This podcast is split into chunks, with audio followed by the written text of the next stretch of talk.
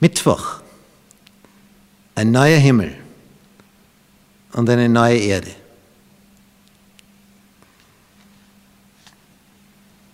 Hier auf diesem Planeten wird die Sünde ausgelöscht.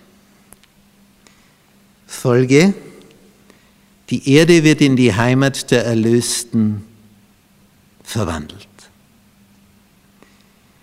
Wie wird sie dann wieder aussehen? Ja, wie am Anfang. Es wird ein Paradies, aber das Paradies breitet sich aus über den ganzen Planeten. Es wird eine neue Erde. Sie wird durch Feuer gereinigt und dann ersteht sie in einem neuen Glanz. Die Oberfläche völlig neu. Der Begriff Himmel hat in der Bibel mehrere Bedeutungen. Das ist einmal unsere Lufthülle. Der Himmel entwich wie eine Schriftrolle, schreibt Petrus in seinem zweiten Brief in Kapitel 3. Das ist die Atmosphäre, die Lufthülle. Dann gibt es als Himmel den Begriff des Universums und das Zentrum des Universums. Das sind so diese drei Himmelsbegriffe, die immer wieder auftauchen. Unsere Lufthülle, das Universum, das Zentrum des Universums. Alles Himmel. Dort, wo also Gott wohnt.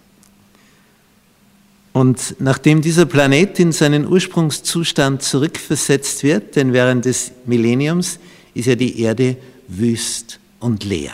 Da kann dann Satan mit seinen Engeln herumirren.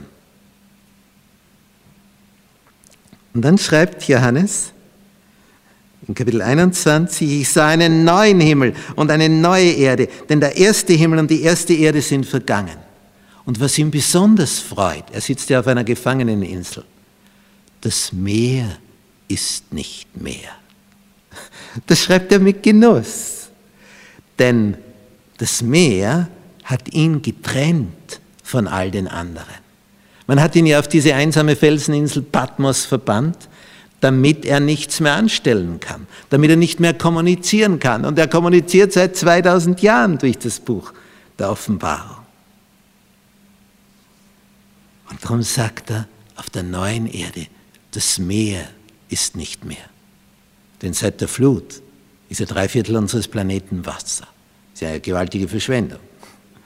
So wenig Landfläche im Verhältnis. Es wird sich ändern.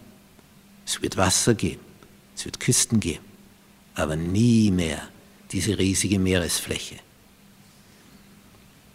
Und darüber ist Johannes froh. Es gibt nichts Trennendes mehr. Wir sind beisammen. Und ich sah die heilige Stadt, das neue Jerusalem, von Gott aus dem Himmel herabkommen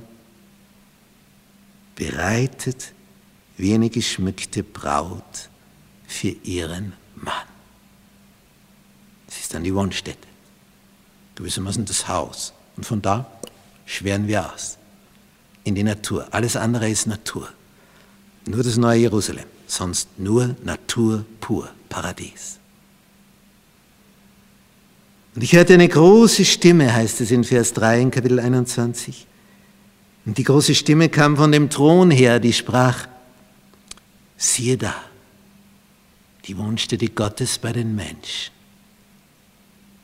Und er wird bei ihnen wohnen. Die sich lieben, kommen zusammen. Liebende wollen zusammenwohnen, wollen sich immer sehen, weil sie einander lieben.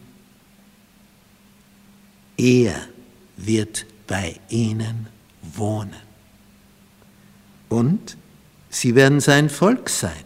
Und er selbst, Gott mit ihnen. Er wird ihr Gott sein. Wir kommen zusammen. Es ist Vertrauen und Liebe.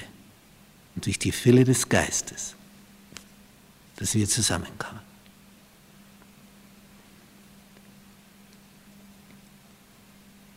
dieses Element, was hier weiter vor sich geht, was hier herauskommt durch Gottes Gegenwart, Vers 4. Etwas, was ich gerne als Seelsorger bei Begräbnissen vorlese. Gott wird abwischen alle Tränen von ihren Augen. Der Tod wird nicht mehr sein. Der Tod wird nicht mehr sein.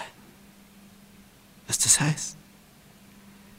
Noch Leid, noch Geschrei, noch, Schwert, noch Schmerz wird mehr sein. Alles weg. Freiheit von Leid, Schmerz, Geschrei, Tod. Das Erste ist vergangen. Nie mehr all das Negative. Es ist weg, ausgelöscht, für immer. Johannes ist so verblüfft, dass ihm noch einmal gesagt werden muss, siehe, ich mache alles neu. Und er ist wie gelähmt vor all dem, was er da hört und sieht. Und dann wird ihm gesagt, schreibe, der vergisst zum Schreiben. Denn diese Worte sind wahrhaftig und gewiss. Schreib. Wahrhaftig, gewiss. So wird es sein. Kein Tod mehr, er kann es nicht fassen.